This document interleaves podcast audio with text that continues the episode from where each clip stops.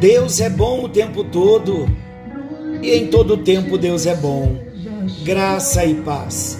Está chegando até você mais um encontro com Deus. Eu sou o pastor Paulo Rogério, da Igreja Missionária no Vale do Sol, em São José dos Campos. Que alegria, que prazer, que privilégio, mas também que responsabilidade. Esse encontro com Deus é algo maravilhoso, uma ideia genial de Deus, mas é muita responsabilidade. E eu quero te agradecer por você separar esse tempo para ouvir o que Deus tem para falar e a nossa pretensão, propósito e missão é compartilhar o que Deus quer falar e temos aprendido, temos crescido com o que Deus tem feito e com a forma tão amorosa como o Senhor tem falado ao nosso coração. Nós estamos falando sobre decisões, como tomar decisões pautados na vontade do Senhor, na vontade de Deus já compartilhamos, entendemos e estamos colocando em prática que Deus tem uma vontade boa, perfeita e agradável. E Ele deseja que nós não só conheçamos a Sua vontade, mas a experimentemos dia a dia. E para isso precisamos conhecê-lo, porque todo dia nós precisamos tomar decisões. E estamos falando de um assunto tão sério que me dá temor. Começamos a falar sobre três atitudes em relação à vontade de Deus. Que atitudes eu posso ter diante da vontade de Deus? Conforme nós lemos em Tiago capítulo 4, nós estamos vendo do versículo dos versículos 13 ao 17. E a primeira atitude que nós já tratamos com relação à vontade de Deus, eu posso conhecer a vontade de Deus e mesmo assim ignorar a vontade de Deus. Mas é estultícia, é loucura nós conhecermos a vontade de Deus e ignorarmos a vontade de Deus. É como se Deus estivesse argumentando conosco sobre por que ignorar a vontade de Deus. Então ele nos apresenta, através de Tiago, a complexidade da vida, a incerteza da vida, a brevidade da vida e a fragilidade da vida. Então nós podemos ver que pela fragilidade da vida, pela brevidade da vida, pela incerteza da vida e pela complexidade da vida, nós precisamos urgentemente da ajuda do nosso Criador, aquele que nos criou. E é tão maravilhoso nós descobrirmos o amor de Deus quando nós pensamos que Ele nos criou, a bênção da redenção, Ele nos comprou com o sangue de Jesus derramado na cruz, somos duas vezes do Senhor, primeira pelo direito da criação e segundo pela bênção da redenção. Então somos dele duas vezes. Se Ele nos criou e Ele nos criou, se Ele nos salvou e Ele nos salvou, Ele nos mantém, Ele nos sustenta, Ele dá uma continuidade nesse processo, não nos deixando sozinhos. Por isso, queridos, o argumento de Deus é esse: não ignore a minha vontade. Foi eu quem te criei. Então, queridos, vamos estar atentos para nós não ignorarmos a vontade do nosso Deus. Esse foi o primeiro aspecto tratado. Vimos no, em dois encontros anteriores e falamos desta primeira atitude com relação à vontade de Deus, que é possível ignorar a vontade de Deus. Não faça isso. Mais uma vez eu digo: não faça isso. Não ignore a vontade de Deus entrando pelo caminho do coração. Sabia também que nós podemos ter uma outra atitude, conhecer a vontade de Deus e desobedecer a vontade de Deus? Falamos no encontro anterior que conhecimento implica em responsabilidade. E então nós respondemos à pergunta: por que as pessoas que conhecem a vontade de Deus deliberadamente a desobedecem? E citamos duas razões. A primeira, o orgulho no coração do homem, onde ele se sente dono dele mesmo, senhor do seu próprio destino, capitão da sua própria alma, e então, cheio de presunção, ele julga que pode dar a direção e entrar pelo caminho do coração e que tudo vai ficar bem. Alguns pensam que tem uma ideia, um plano, um projeto para a sua própria vida melhor do que Deus. Queridos, a ignorância da vontade de Deus faz que muitas vezes nós tenhamos medo da vontade de Deus. Não precisa ter medo da vontade de Deus. Ele é bom, ele é fiel, o caráter da bondade de Deus está atrelado ao caráter do próprio Deus. A bondade, a vontade de Deus é boa, perfeita e agradável, assim como Deus é bom. Ele é perfeito. Sua presença é agradável.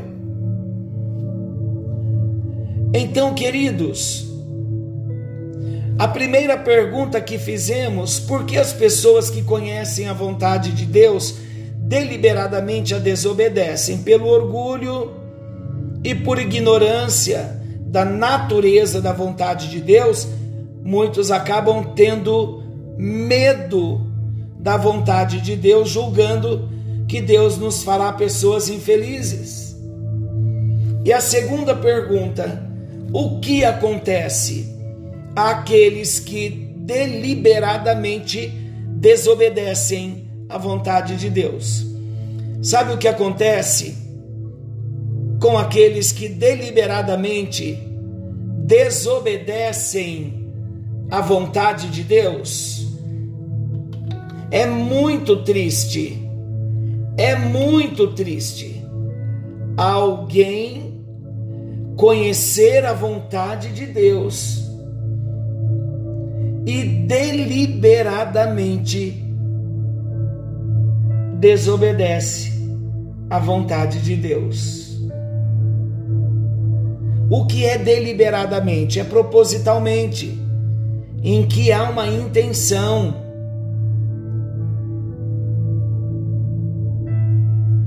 Então Deus está nos dizendo, Muitas vezes, mesmo nós conhecendo a vontade de Deus, nós não temos a intenção de obedecê-la, porque já temos uma vontade para nós. Não queremos entregar, renunciar, não queremos abrir mão da nossa própria vontade pela vontade de Deus. Mas sabe o preço? daqueles que deliberadamente desobedecem à vontade de Deus? Primeiramente, eles são disciplinados por Deus até se submeterem. Olha que interessante, Hebreus capítulo 12, versículos 5 ao 11, diz assim: E estáis esquecidos da exortação, que como a filhos discorre convosco: Filho meu, não menosprezes a correção que vem do Senhor, e nem desmaies quando por ele és reprovado. Quando ele diz: Não, não está certo, eu tenho o caminho certo para te mostrar, você está errado no que você está fazendo. E o texto continua assim: Porque o Senhor corrige a quem ama, e ele açoita a todo filho a quem recebe. Então, queridos, se nós somos filhos, ele nos aceitou como filhos, Ele é o nosso Pai. O direito da paternidade faz com que Ele possa ditar as regras. Ele é soberano, Ele tem aquela linha do tempo acima da nossa cabeça, sobre a nossa própria história, aquela linha reta de um plano perfeito que Ele estabeleceu para nós. Fazer a nossa própria vontade é sair dessa linha mais alta, é sair desse cabo aéreo da parte de Deus, é sair do varal que está mais alto do que nós e dizer: Deus, eu não quero andar na linha que o Senhor estabeleceu para mim. Eu tenho a minha própria linha, eu quero fazer a minha própria vontade.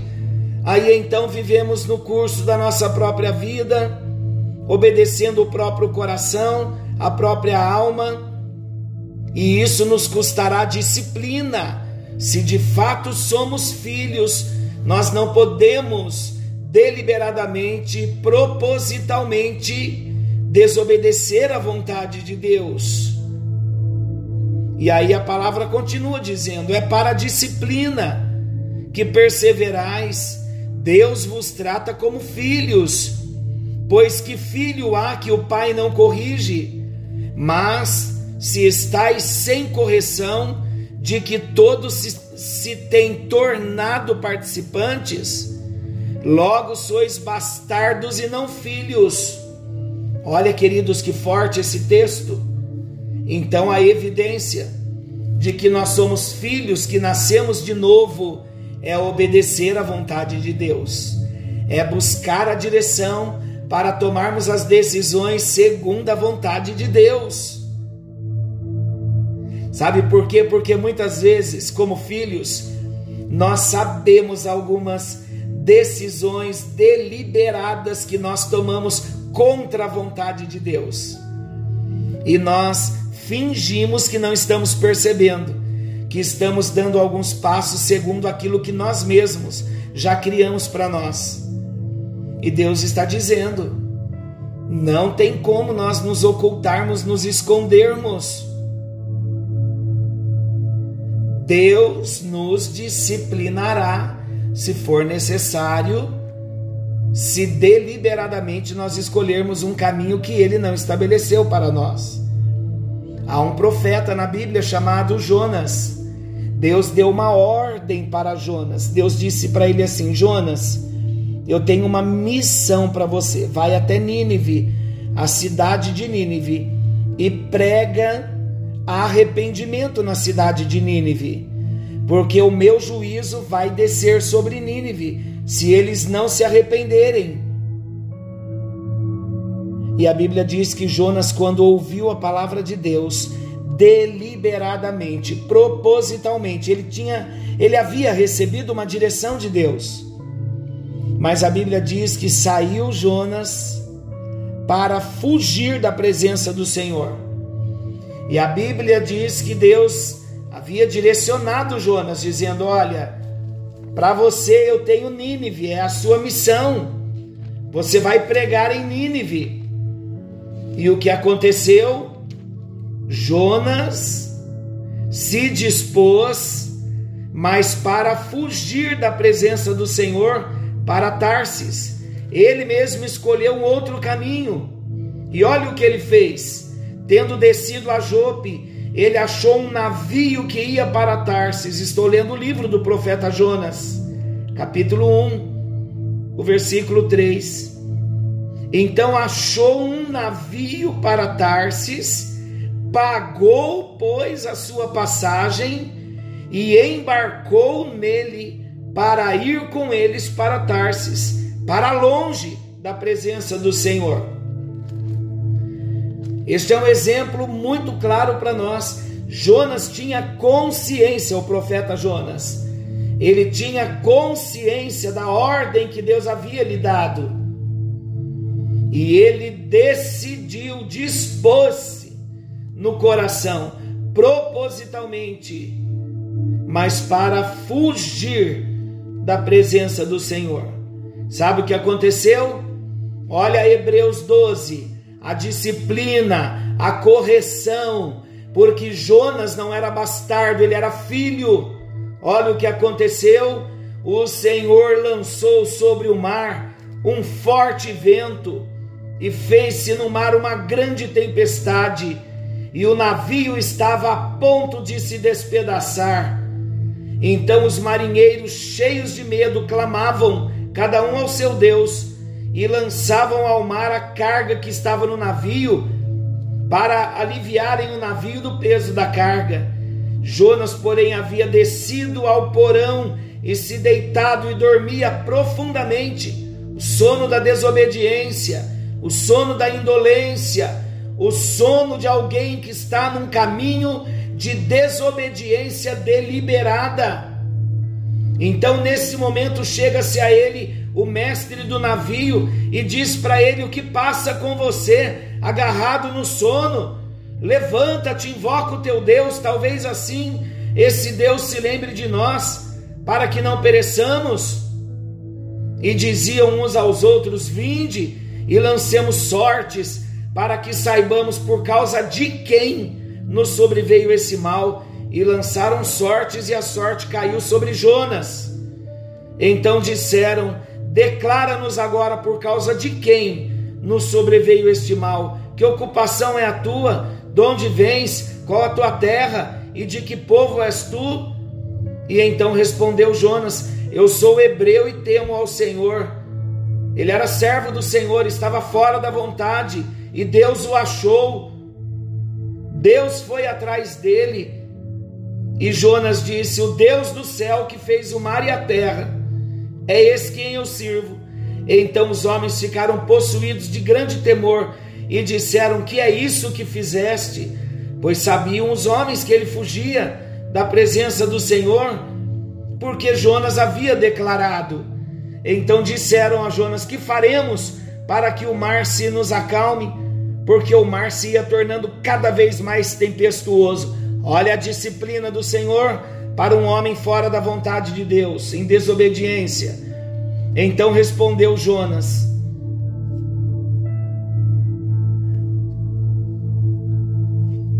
Levantaram, é versículo, vamos ler o 12: Tomai-me e lançai-me ao mar, e o mar se aquietará porque eu sei que por minha causa vos sobreveio esta grande tempestade. Eu volto mais uma vez a lembrar. Nós vamos abrir o próximo encontro lembrando um pouquinho de Jonas, mas preste bem atenção. Toda embarcação sofreu por causa de Jonas. Lembram que eu disse quando nós tomamos uma decisão fora da vontade de Deus, nós colocamos as pessoas à nossa volta debaixo também da disciplina, do risco, debaixo da prova. Então que Deus venha nos ajudar, para que venhamos temer a Deus e obedecer a Sua voz. Senhor, em nome de Jesus, estamos estudando a Tua palavra e nós não queremos cair na disciplina do Senhor, porque nós não somos bastardos, nós somos filhos Estamos vendo o exemplo de Jonas e vimos a disciplina do Senhor sobre Jonas. Ajuda-nos, ó Deus, a viver na direção, na dependência, tomando as decisões segundo a vontade do teu coração. Nós oramos consagrando a nossa vida porque queremos obedecer. Tira-nos do caminho da desobediência em nome de Jesus, para a tua glória e o teu louvor. Amém. E graças a Deus. Continue orando, pedindo ao Senhor a bênção e a graça para que cada um de nós possamos viver uma vida de obediência à vontade do Senhor. E qual é a boa notícia? não somos bastardos, somos filhos, somos tequinon, filho com a natureza do Pai, temos a vida de Deus em nós. Forte abraço, fiquem com Deus, que a bênção te alcance. Querendo Deus, amanhã estaremos de volta, nesse mesmo horário, com mais um encontro com Deus. Forte abraço e até lá!